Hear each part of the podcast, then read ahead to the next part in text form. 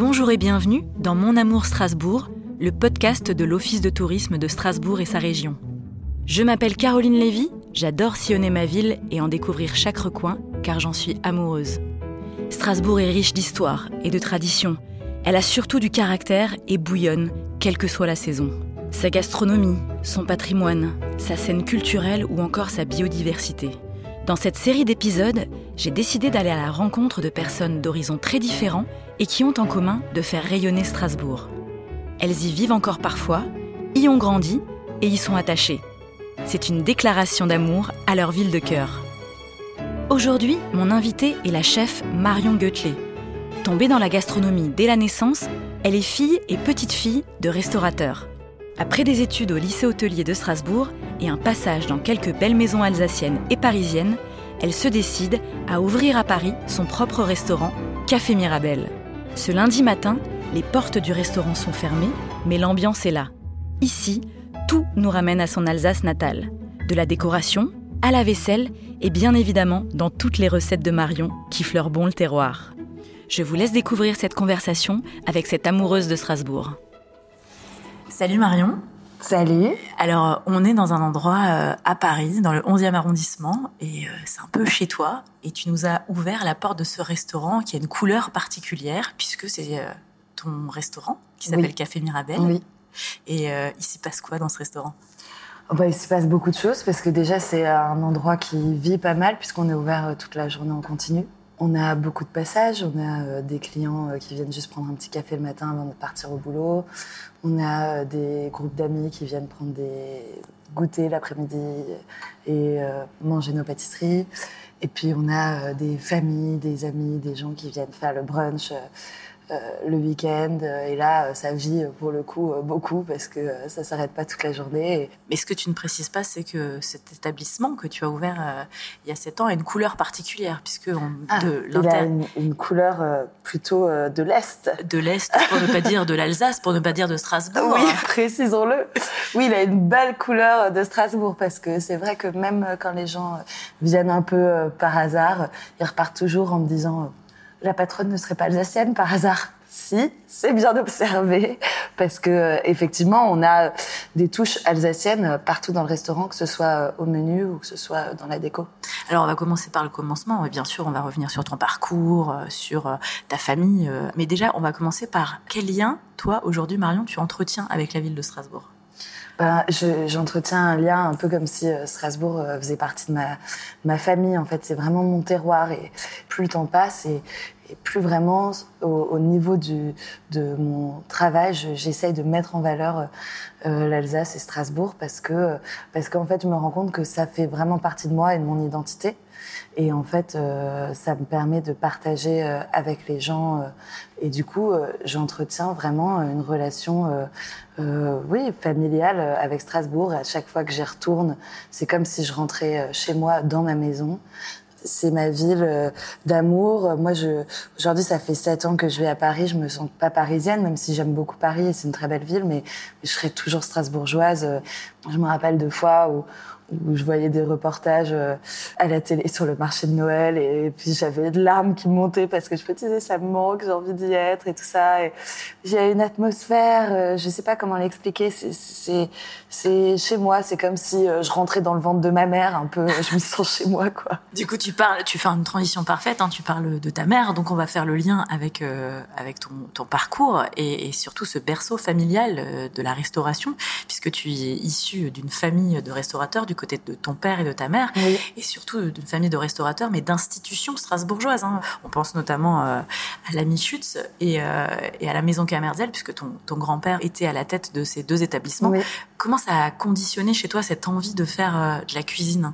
Bon, En fait, déjà, je me, je me rends compte vraiment que j'ai eu une chance folle de naître dans cette euh, famille euh, de restaurateurs. Alors heureusement que je suis tombée amoureuse de ce métier aussi parce que toutes nos discussions familiales et tout, tout notre monde tourne un peu autour de la restauration et de la gastronomie en général. Moi, pour le coup, j'ai eu une chance folle de grandir là-dedans Et grandir dans une famille de restaurateurs, ça veut aussi dire grandir dans une famille de bons vivants qui aiment se réunir. Euh, euh voilà, c'est toujours un peu dans l'opulence. Il y a beaucoup de choses à manger, il y a beaucoup de choses à boire, mais c'est de la générosité. Et du coup, de grandir dans une famille dont c'est le métier, c'est comme si euh, ma famille, son métier, c'était de, de, donner, de partager, euh, voilà. Et, et c'est absolument merveilleux parce que du coup, ça inculque des valeurs qui sont presque innées qui sont euh, complètement euh, sous-jacentes parce qu'on va pas nous dire il faut partager, il faut être généreux, etc. Mais par contre, on le vit tout le temps. On le vit, on, on le voit. Euh, mes parents, mes grands-parents, ben, ils, ils, passaient leur temps au travail à, à à faire en sorte que les gens passent du, des moments de plaisir dans leurs établissements. Donc euh, voilà, leur, leur métier, c'est un peu de vendre du, du, plaisir, du bon temps, des bons moments, avec forcément, évidemment, du bon vin, de la bonne nourriture, parce que ça, ça, accompagne. Mais du coup, euh, c'est merveilleux comme, euh, comme départ de vie, quoi. Et, et, pourtant, l'idée même que tu travailles là-dedans, dans cet euh, univers-là de la gastronomie, euh, c'était pas euh, prévu. En tout cas, c'était pas souhaité par euh, tes parents. C'était absolument pas souhaité, ni par mes parents, ni par mes grands-parents, ni personne, parce que c'est vrai que il y a évidemment des aspects négatifs dans ce métier. Les horaires, la charge de travail, c'est pas un métier qui est extrêmement bien payé aussi, on le sait. Donc euh, voilà. Et puis on, on, on vit aussi dans une société où on nous pousse à faire des études et où la réussite va un peu avec les études. Et la restauration, euh, ça rime pas avec études. Et pourtant, euh, il s'est passé euh, quelque chose quand tu as quand tu as été de mission, de corvée, comme tu oui. l'as dit, en cuisine, une sorte de révélation qui t'a un petit peu ouvert la voie et t'a donné le déclic d'épouser, on va dire cette oui, cette voie-là. Complètement. C'est vraiment comme si j'avais eu un coup de foudre parce que euh, mes parents me faisaient toujours faire un peu de salle, etc., euh, ramener euh, des boissons à table, tout ça depuis que je suis toute petite, mais surtout pour nous occuper. Pour Parce que tes parents, euh, on le rappelle, enfin ils sont ils, ils sont restaurateurs leur... et ils ont un restaurant à Lampertheim. À Lampertheim qui s'appelle Steinmühl et euh, voilà, ça fait 25 ans, moi j'en ai 27, donc euh, j'ai grandi vraiment dedans et, et c'est c'est un endroit magnifique qui est vraiment une belle représentation de l'Alsace parce que c'est une belle, c'est un ancien moulin c'est une belle maison en colombage euh, et, euh, et on y mange ben, forcément des spécialités alsaciennes et voilà. On aidait toujours un petit peu avec ma sœur. Mais un jour, euh, mon père m'a mis de corvée quetch, effectivement, parce que euh, en Alsace, ben, la saison des quetch et des mirabelles, c'est une saison très importante, mais qui dure pas très longtemps. Donc euh, voilà, on, les prépare pendant cette saison-là, au mois d'août. Euh, on en dénoyote, on en dénoyote, on en dénoyote, et on les fait euh, cuire dans du sirop, du pinot noir, etc et on les garde pour toute l'année pour pouvoir en manger toute l'année, notamment avec des dumpf noodles. C'est une pâte qui ressemble un petit peu à une pâte à brioche, mais euh, qui est cuite euh, à la, qui est grillée à la poêle et qu'on finit à la vapeur. Donc au lieu d'être une brioche qu'on cuit au four, c'est voilà, c'est cuit dans la poêle, euh, donc ça grille et en fait ça a besoin de, de vapeur pour pour finir la cuisson. Et euh, du coup, c'est d'abord grillé et ensuite euh, cuit. Nous, nous, nous, sommes à Paris, donc forcément, il y a un peu de bruit autour de nous. Et donc, tu te retrouves dans cette cuisine euh, chez, chez tes parents, enfin, voilà. dans le restaurant de tes parents, et, euh, et tu te retrouves à couper des quetchs. Oui, c'est ça. En fait, faut visualiser un peu la cuisine. Elle est en, en longueur, comme ça. Et puis, il y a une partie qu'on n'utilise que le soir, puisque c'est pour faire les tartes flambées. Et donc, moi, je suis dans ce coin-là, avec mes kilos et mes kilos de quetch, à dénoyauter des quetchs. Et euh, j'ai la vue sur la cuisine. Donc, je suis comme euh, une petite souris euh, dans mon petit trou et, j'observe ce qui se passe. Et là, euh, c'est magnifique parce que, euh, parce que j'arrive le matin en même temps que les cuisiniers. Et donc, euh, ben, ils commencent à préparer euh, tout ce qu'ils ont besoin. Et puis d'un coup, euh, à midi, c'est comme si on passait la seconde et il y a un petit coup d'accélérateur. Et là, ben, les bons de commande s'enchaînent. et puis il faut envoyer. On a, on a le client qui est derrière. Et c'est vraiment comme si on était euh, dans un théâtre et puis il y a la scène et puis derrière il y a les coulisses on les voit jamais euh, c'est les régisseurs euh, c'est les habilleuses etc etc on les voit pas mais ils œuvrent ils sont à fond et là c'est pareil. Tout part en cuisson en même temps c'est hyper organisé il faut être super concentré et, et j'adore quoi je me dis mais c'est génial ce qu'ils font enfin je, je, je, tombe complètement amoureuse de, de ce métier sans, sans même qu'ils m'en parlent, juste en les observant. Et je me dis, mais en fait, c'est trop bien, c'est ça que je veux faire. En fait, ce métier-là, tu l'avais vu de l'autre côté, mais en oui, salle. Exactement. Je l'avais vu en salle euh, depuis que j'étais petite. Et là, euh, je me dis, mais c'est trop génial. Euh, c'est ça que je veux faire, quoi. Et donc là, tu l'annonces euh, tes parents Oui, je sais plus trop comment je l'annonce, mais en tout cas, je leur dis euh, que je veux faire l'école hôtelière, et là, c'est le, c'est le drama, quoi. Non, non, en fait, je leur dis pas ça. À la base, je leur dis, euh, je vais partir en CAP euh, pâtissier, et donc arrêter l'école après, quasiment arrêter l'école après le collège. Bon, là, ma mère a failli avoir une crise cardiaque, et m'a dit non, tu peux pas faire ça. Tu vas faire un bac technologique au lycée hôtelier de Strasbourg, et comme ça, tu as trois ans pour te rendre compte que c'est un métier vraiment difficile et tu pourras encore changer de voie puisque tu auras ton bac. Et donc pendant trois ans, elle a espéré que je change de voie. Et puis bon, euh, quand vers la fin de mes études, elle a bien compris que qu'il fallait lâcher l'affaire et que j'allais pas changer de voie. Mais et ça m'a permis aussi de, de voir euh, tous les tous les aspects de la restauration. Donc la salle, la cuisine, l'hébergement, la pâtisserie, euh, faire un peu de tout. Donc tu rejoins à ce moment-là le lycée hôtelier de Strasbourg Oui. pour commencer tes études, Oui. avec quand même, euh, on va dire, euh, ce vrai euh, goût du sucré. Tu sais très vite en fait que tu vas vouloir te diriger vers la pâtisserie, Oui. c'est ça, et tu vas enchaîner les, les stages dans la région, à Strasbourg et aux Oui. alentours, euh, pour apprendre. Oui, bien sûr, pour apprendre. J'avais une soif d'apprendre, mais c'était dingue, quoi, parce que j'avais, euh, c'est comme si j'avais tous les voyants euh, allumés et, j'essayais de tout capter. euh, et à chaque fois, j'arrivais en stage en me disant, voilà, t'as un mois, deux mois, il faut que tu vois le plus de trucs possible. Donc je me rappelle quand on me donnait des tâches, je, je regardais à droite, à gauche ce qui se passait chez mes voisins parce que je voulais voir comment eux faisaient leurs tâches pour euh, essayer d'apprendre au maximum, euh, pas que ce qu'on me donnait à faire, mais aussi ce que les autres faisaient autour de moi. Et euh, voilà, j'étais à fond. J'avais, je me rappelle d'un stage où, où j'avais demandé au chef d'être la, première arrivée, la dernière partie, pour passer le plus de temps possible sur place.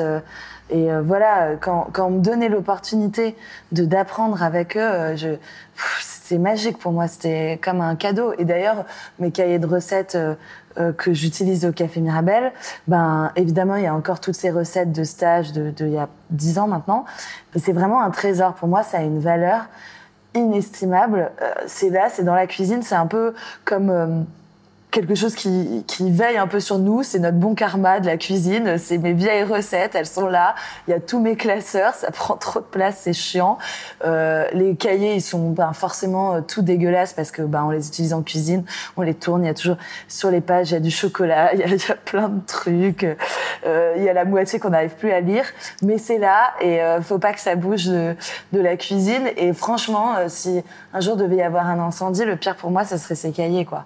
Alors, on, on va parler des stages, hein, euh, mais euh, on va citer quelques maisons hein, que tu as rejoint euh, dans le cadre Oui. de stages ou de, postes hein, que tu as occupés. Alors, ça, ça va de, du Cheval Blanc Oui, à Limbar, Du en, cheval blanc à Limbar. en, en passant par euh, Larnsbourg, hein, des Larnsbourg. grandes maisons. Ouais, c'était Lindebourg, c'était vraiment incroyable. C'est j'ai découvert tout un nouvel univers, euh, un, un chef pâtissier avec Il une... était triplement étoilé à l'époque? Oui.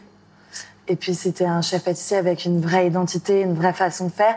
Et c'est aussi là que j'ai vu euh, de la bienveillance dans le travail et, euh, et comment on pouvait allier vraiment exigence et bienveillance et qu'on n'avait pas besoin de, rabaisser, d'humilier les gens pour, euh, pour leur apprendre à faire correctement et pour leur imposer de la rigueur. Et ça m'a vraiment ouvert, ouv- ouvert les yeux sur une manière de travailler. Et en fait, c'est resté euh, quelque chose en moi d'ancré parce que dans les autres entreprises, enfin, euh, j'ai toujours gardé ce souvenir en tête de me dire, euh, voilà, moi je suis passée dans une maison triplement étoilée, donc c'est vraiment le, maximum de la reconnaissance, où il y avait de la bienveillance et on exerçait son métier dans des dans une bonne atmosphère. Et voilà. Et donc ça, c'était une expérience merveilleuse parce que parce que j'ai rencontré un, chef qui avait tellement de choses à dire dans la pâtisserie. Enfin, c'était incroyable. Euh, Une créativité qui avait pas de limite et euh, un respect du produit. Mais c'était il y a plus de dix ans, donc c'était bien avant. euh, Enfin, c'était avant tout ce qu'on parle de maintenant, de saisonnalité. Euh, C'est devenu une mode aujourd'hui aussi, la saisonnalité et tout ça. Ça, c'était une époque où les trois étoiles le faisaient pas vraiment et avait pas forcément encore ce respect euh, de l'environnement, du produit comme on l'a euh, aujourd'hui.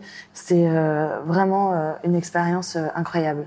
Et un- un- une autre figure de la gastronomie strasbourgeoise, pour le coup, est une femme, euh, puisque tu as Oui. rejoint euh, en stage la- le restaurant La Cambuse, Oui. qui était euh, vraiment un, Une institution, une aussi, on peut institution le dire. je gastronomique, hein, oui, euh, absolument. Avec incarnée véritablement. par, cette femme, euh, qui était incroyable, autant couleurs, euh, qui euh, mélangeait euh, technique de la gastronomie française avec inspiration asiatique et, et, et, eurasienne, et, et, ça faisait un mélange absolument fabuleux. Et, et elle plaçait vraiment le goût au centre de, de sa cuisine, c'est-à-dire que il y a des chefs qui qui conçoivent leur plat en pensant d'abord à l'esthétisme. Elle, elle pensait au goût, à ce qu'elle voulait obtenir, et puis ensuite, elle, elle passait le dressage en, en seconde position. Et donc, c'est aussi, je pense, ce qui fait que euh, elle a eu une étoile, mais qui n'a pas duré, parce que peut-être qu'elle n'était pas dans les codes vraiment du, du, guide Michelin, mais par contre, euh, dans sa cuisine, il y avait une générosité, il y avait une identité qui était très très forte. Et puis, euh, ça m'a permis de voir des femmes travailler en cuisine et là, ça m'a donné forcément beaucoup d'espoir. Euh, je me rappelle que après ce stage, je me suis dit, bah, c'est ça que je veux. Euh, voilà, je veux un petit endroit comme Babette elle a. Elle avait un petit resto, une petite équipe. La proximité qu'elle avait avec ses clients et le fait qu'elle pouvait faire de la très belle cuisine dans un petit endroit et tout ça, euh, je me suis dit ben voilà, c'est ça qu'il me faut, c'est ça que je veux faire. Et finalement, aujourd'hui, quand je regarde, bah, alors évidemment, le café Mirabelle, ça sera jamais étoilé et, et ça recherche pas l'étoile. Mais en tout cas, la configuration, c'est un peu la même parce que c'est vrai que on est pas mal de femmes en cuisine et puis euh, on a une petite équipe et un petit restaurant. Donc finalement, euh, mon rêve euh, qui s'est un peu dessiné quand j'étais chez Babette, et eh ben aujourd'hui, il y ressemble pas mal quand même, je trouve.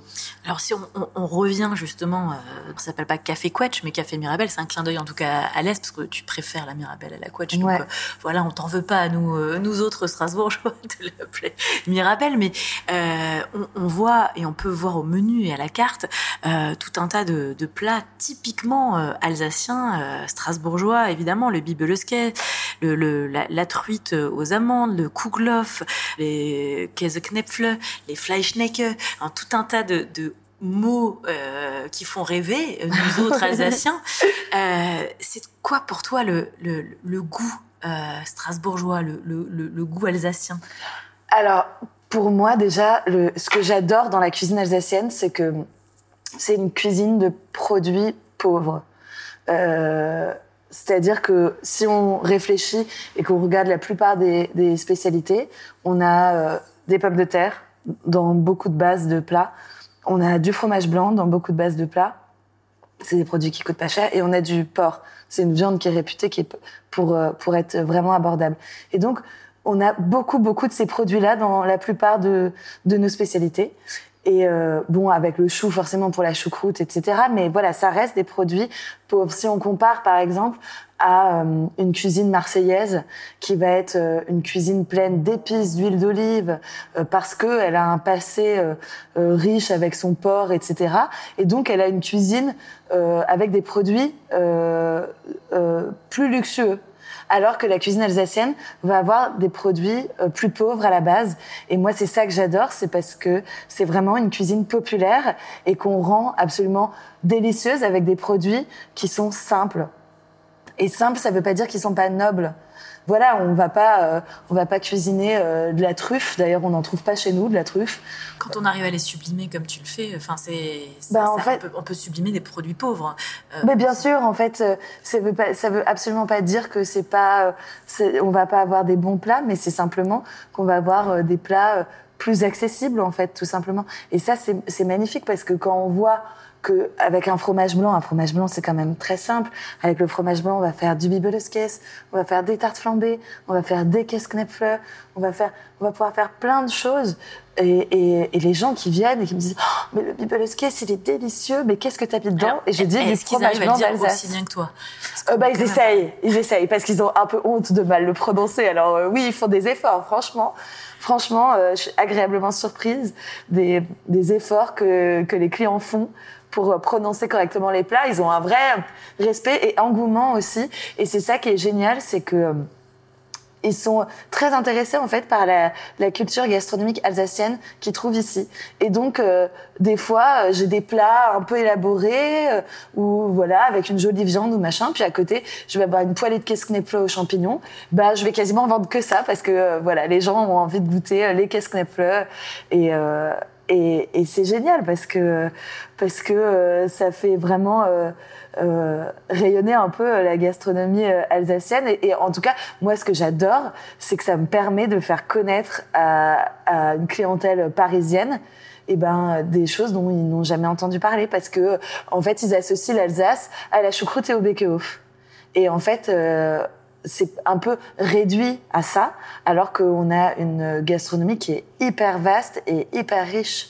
Alors fais-nous rêver, hein. euh, mais là on est euh, dans l'hiver, euh, donc il y a forcément des notes, euh, des goûts, des saveurs euh, qu'on retrouve pas toute l'année. On pense notamment au pain d'épices, oui. on pense à d'autres choses. Qu'est-ce qu'on retrouve Eh ben, alors là en ce moment on a un dôme en fait, c'est un entremets au chocolat.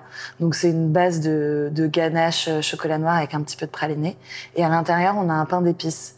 Et c'est posé sur un petit sablé euh, chocolat et fleur de sel. Et du coup, euh, ça donne, quand on mange le tout ensemble, ça donne le goût d'un chocolat aux épices, comme comme on a à la carte un chocolat chaud aux épices. C'est un petit peu la même déclinaison, mais en dessert. Et donc voilà, là, quand on mange ça, moi, j'ai l'impression d'être au marché de Noël. Et puis sinon, on a évidemment euh, euh, la bûche euh, qui, qui est une bûche, justement, euh, hommage au marché de Noël. Alors, on, on, se trouve, hein, euh, je l'ai dit euh, dès le début, dans, dans, dans, ton établissement, et on remarque quand même euh, qu'on est entouré quand même de clins d'œil, au-delà évidemment de tes recettes, mais de clins d'œil à Strasbourg. Alors, il y a même des, des photos et des tableaux accrochés qui oui. sont bah, des hommages aussi euh, aux institutions. On l'a dit, hein, Maison Kamerzel, l'ami l'ami Schütz. Oui, j'ai récupéré oui des tableaux qui appartenaient à mon grand-père et qui étaient qui étaient dans la dans l'ami Schütz qui m'a offert. Et puis sinon, bah, sur la cheminée, on peut voir euh, des petites maisons alsaciennes euh, qu'on avait, que ma grand-mère m'avait offert, euh, qu'elle avait acheté au marché de Noël. Euh, on voit une petite boîte de biscuits alsaciens que des clients m'ont offert. On a des tableaux, aussi des dessins d'alsaciennes un petit peu partout. On voit évidemment dans les tasses de Carole Kaltenbacher qui fait de la céramique absolument magnifique euh, on a euh, la vaisselle de mes grands-parents d'Aubernay. Donc on a récupéré cette vaisselle-là et on a des grands plats sur lesquels on pose nos viennoiseries. On a une soupière et puis on a nos assiettes dans lesquelles on sert nos casse par exemple, qui sont euh, la vaisselle d'Aubernay. À quel moment tu t'es dit qu'il fallait euh, faire rayonner l'Alsace ou Strasbourg à travers, euh, à travers la gastronomie aussi en sortant en fait de, de Strasbourg? Bah, en fait, euh, je me le suis pas dit, c'était vraiment euh, naturel.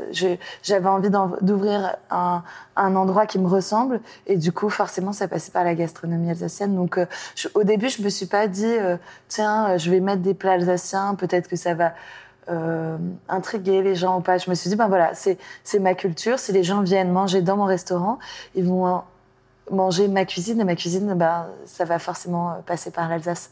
Et c'est vrai qu'aujourd'hui, avec le recul, quand je vois euh, des clients qui viennent avec euh, leurs amis, par exemple des clients habitués qui ramènent leurs amis pour la première fois, qui leur disent oui bah voilà, tu vois le Bibelesque, c'est ça et c'est ça?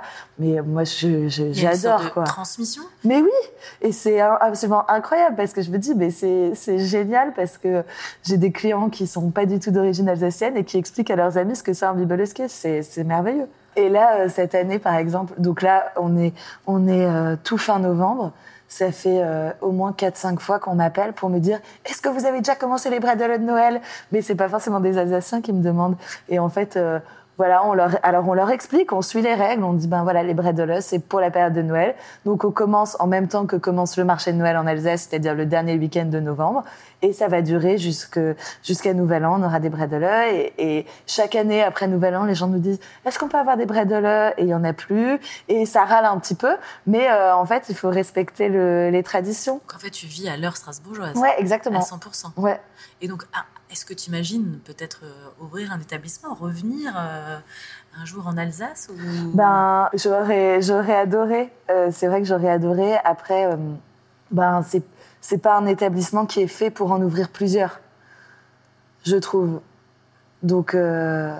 Euh... Et puis, c'est vrai que des, des, restaurants alsaciens, pour le coup, euh, il y en a quelques-uns à Strasbourg, ouais. forcément, ouais. où tu as d'ailleurs ta préférence. Enfin, tu as, no, notamment euh, des habitudes quand tu rentres euh, plusieurs fois par an à Strasbourg, hein, où tu où aimes alors, bah oui, en fait, moi, en général, quand je rentre à Strasbourg, Et d'ailleurs, je le conseille euh, pour euh, les gens qui sont pas de Strasbourg. Il faut, il faut euh, louer un vélo pour faire un peu les quais, aller vers, vers l'orangerie et tout ça. Et en allant par l'orangerie, on peut passer par l'avenue de la Forêt Noire.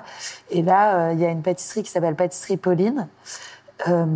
et moi, à chaque fois que je vais à Strasbourg, je passe par la pâtisserie par la pâtisserie Pauline. Je vais acheter des gâteaux et je les ramène euh, à la Steinmühl chez mes parents parce que toute l'équipe adore et moi aussi j'adore ces gâteaux et c'est absolument euh, délicieux. Donc ça, c'est une bonne adresse que je conseille pour prendre un petit déjeuner euh, sur place ou, ou pour emmener des gâteaux et aller les manger sur le bord de l'île ou, ou à l'orangerie.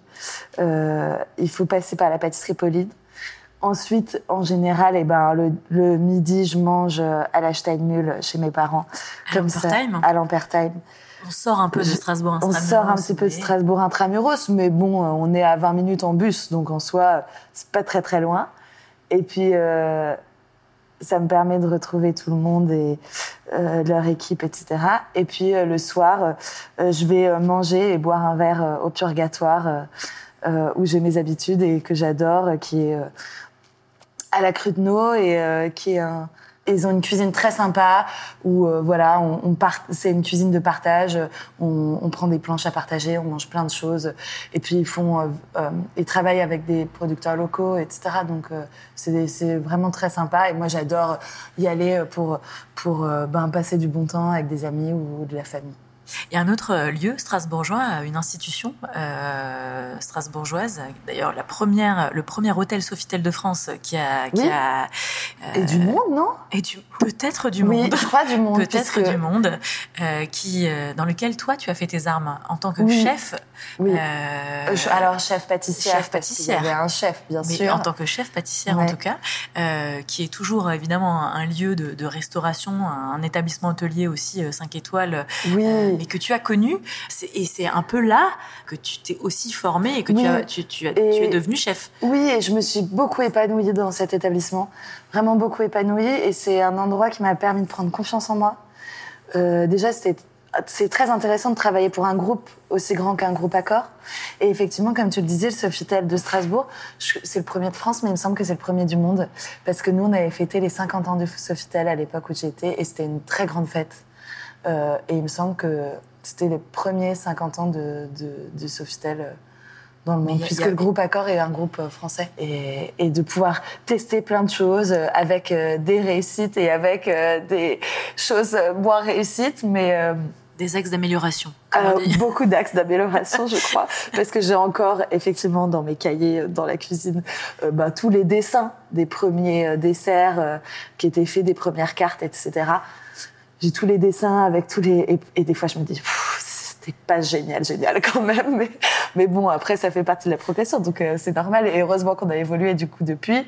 Mais euh, mais c'était génial parce que vraiment d'être d'être poussé comme ça par un chef qui a pas eu peur parce que ben effectivement à l'époque j'avais 19 ans et euh, il aurait pu se dire, euh, c'est une gamine, elle a 19 ans, on va pas euh, lui laisser comme ça les rênes. Et au contraire, lui, il a, il a cru en moi. C'est lui qui m'a poussé vraiment à, à, me donner plus de responsabilités, à me laisser gérer et à me laisser euh, me vautrer quand il fallait me vautrer et, et puis faire bien. Et, et il n'avait pas du tout de problème d'ego, donc il m'a vraiment mis en avant et, et c'était incroyable parce que euh, ça m'a permis d'apprendre à travailler être responsable de mon poste. Euh, ça m'a permis aussi de gagner en maturité et ça m'a aussi donné envie du coup d'aller chercher plus loin et du coup de partir à Paris pour euh, pour faire euh, pour me faire plus d'expérience alors, on a plutôt euh, parlé de tes expériences heureuses euh, à travers euh, des chefs euh, femmes, hommes qui bienveillants et qui t'ont appris, qui t'ont donné confiance. Tu as eu d'autres expériences un peu moins heureuses où il y a eu, voilà, où ça s'est pas toujours bien passé, où tu as eu des remarques, où ça s'est, où t'as senti aussi que cette rigueur se transformait aussi parfois en, en violence hein, verbale ou autre? Bon, on va pas forcément revenir dessus parce que tu t'es aussi exprimé dans de plusieurs tribunes à ce sujet sujet euh, par rapport à la violence qu'on peut subir en tant que femme en cuisine, hein, euh, tu l'as dit. Euh, et ça a surtout permis que tu t'investisses et que tu t'engages à travers une association que tu as créée avec, avec une chef alors, on l'a on a, on l'a créé à plusieurs. Du coup, on est, on est vraiment nombreuses. On est une vingtaine à avoir monté cette association tout ensemble. Et effectivement, cette association, c'est, c'est en fait tout simplement pour, pour dire que l'exigence, ça rime pas avec violence et qu'on peut faire une belle restauration, une belle gastronomie sans, sans violence. Et du coup, on, on, on essaye d'instaurer en fait la bienveillance euh, en faisant des interventions dans les écoles notamment pour faire de la sensibilisation parce que c'est vrai que notre métier il est vraiment euh, euh engrainé par euh, par ces violences systémiques un petit peu euh, qui sont très ancrées en fait dans notre secteur et dont on a vraiment du mal à se défaire. Et aujourd'hui voilà on pense que ben, c'est le moment de d'arrêter tout ça et d'exercer notre métier euh, qu'on appelle un métier passion, ben justement euh, avec bonheur et, et, et sans, euh, sans toutes ces violences-là qui sont absolument pas nécessaires pour arriver à, à un savoir-faire en fait, tout simplement. Et cette association s'appelle Bondir. Cette association s'appelle Bondir, oui. En tout cas, Marion, merci infiniment de nous avoir euh, accueillis dans ton restaurant Café merci Mirabel. À toi, Caroline. On a hâte euh, de te retrouver aussi, pourquoi pas en, Alsace et pourquoi pas à travers un livre de recettes euh, qui sera pas, inspiré de, de, de, ces cahiers. pourquoi pas Je sais pas. En tout cas, moi aussi, j'espère que j'espère vraiment avoir un jour des projets en Alsace, même si c'était simplement une collaboration avec un, un ou une chef euh, en Alsace. Euh, mais ce serait vraiment un grand plaisir de, de retrouver un peu euh, mes racines euh, autres que juste à Paris, mais vraiment sur place pour le coup. Donc merci à toi de m'avoir donné la parole, Caroline, et c'était très agréable de reparler de ma ville tant adorée. Merci.